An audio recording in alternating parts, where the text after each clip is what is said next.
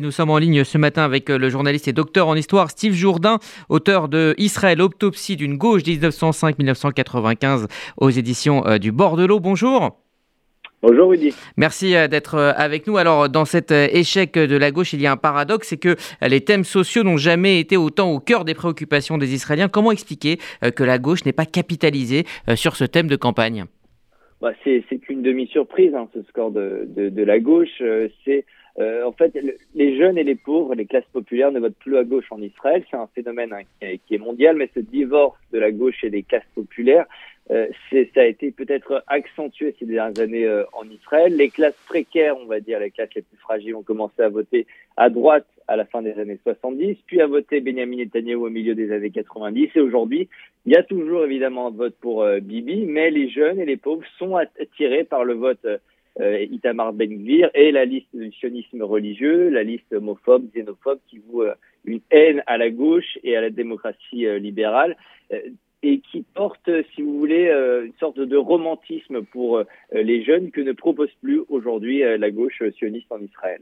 Quel a été, selon vous, le point de rupture entre la gauche et son électorat?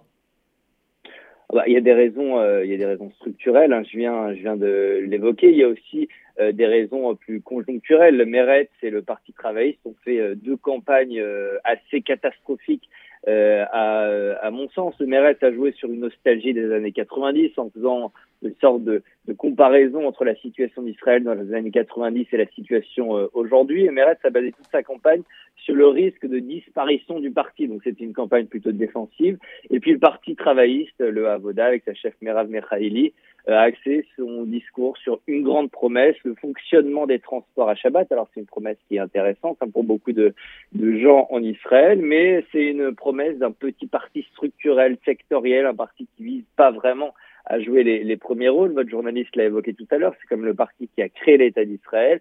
Et aujourd'hui, voilà, on en est revenu à, on est venu avec des, des, des, petits enjeux, des petites promesses qui peuvent séduire un petit électorat à Tel Aviv et à Haïfa, mais pas une grande majorité euh, d'Israéliens. En tout cas, ce sont deux partis qui sont plus du tout à la hauteur des enjeux sécuritaires, diplomatiques euh, économique, politique que traverse euh, aujourd'hui euh, Israël. Le Parti travailliste s'est marginalisé tout seul comme un grand. Il avait besoin de personne pour le faire. Steve Jourdain, est-ce qu'on peut dire que ce qu'il reste de la gauche au niveau de son électorat est désormais chez Yair Lapide?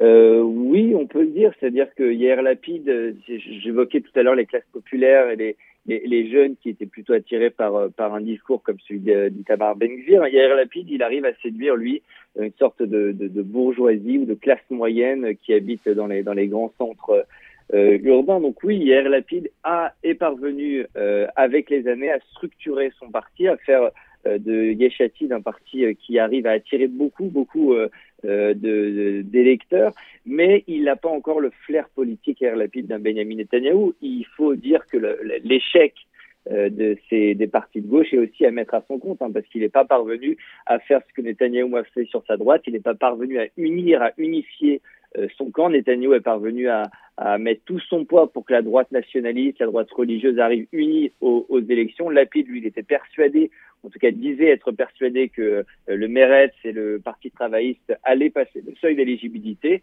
Son pari est raté. C'est un bon chef de parti, mais c'est pas encore un bon chef de camp politique. Alors avec seulement euh, quatre euh, sièges, hein, la, la, gauche sera quasi inexistante dans cette 25e Knesset. Dernière question, Steve Jourdain, est-ce qu'il reste un avenir pour la gauche, des perspectives de reconstruction?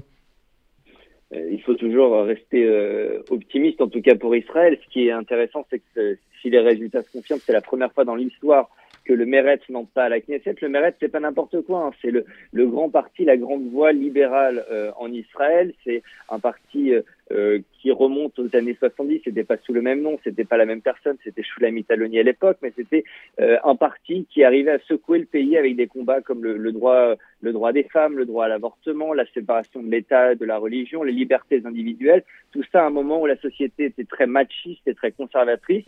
Et euh, cette disparition est, à mon, à mon sens, très euh, symbolique, la disparition du Meretz, parce qu'elle arrive à un moment où vous avez un parti comme, euh, le parti d'Itamar Ben-Gvir, qui est un parti anti, anti-libéral, anti-féministe, et qui vient donc remplacer à la Knesset ce parti, le Meretz, qui a été au cœur de la démocratisation de la société israélienne ces 30 dernières années. Donc il faut espérer que que cette voie libérale puisse renaître sous une forme ou sous une autre, sous une autre en Israël dans les mois, dans les années qui viennent.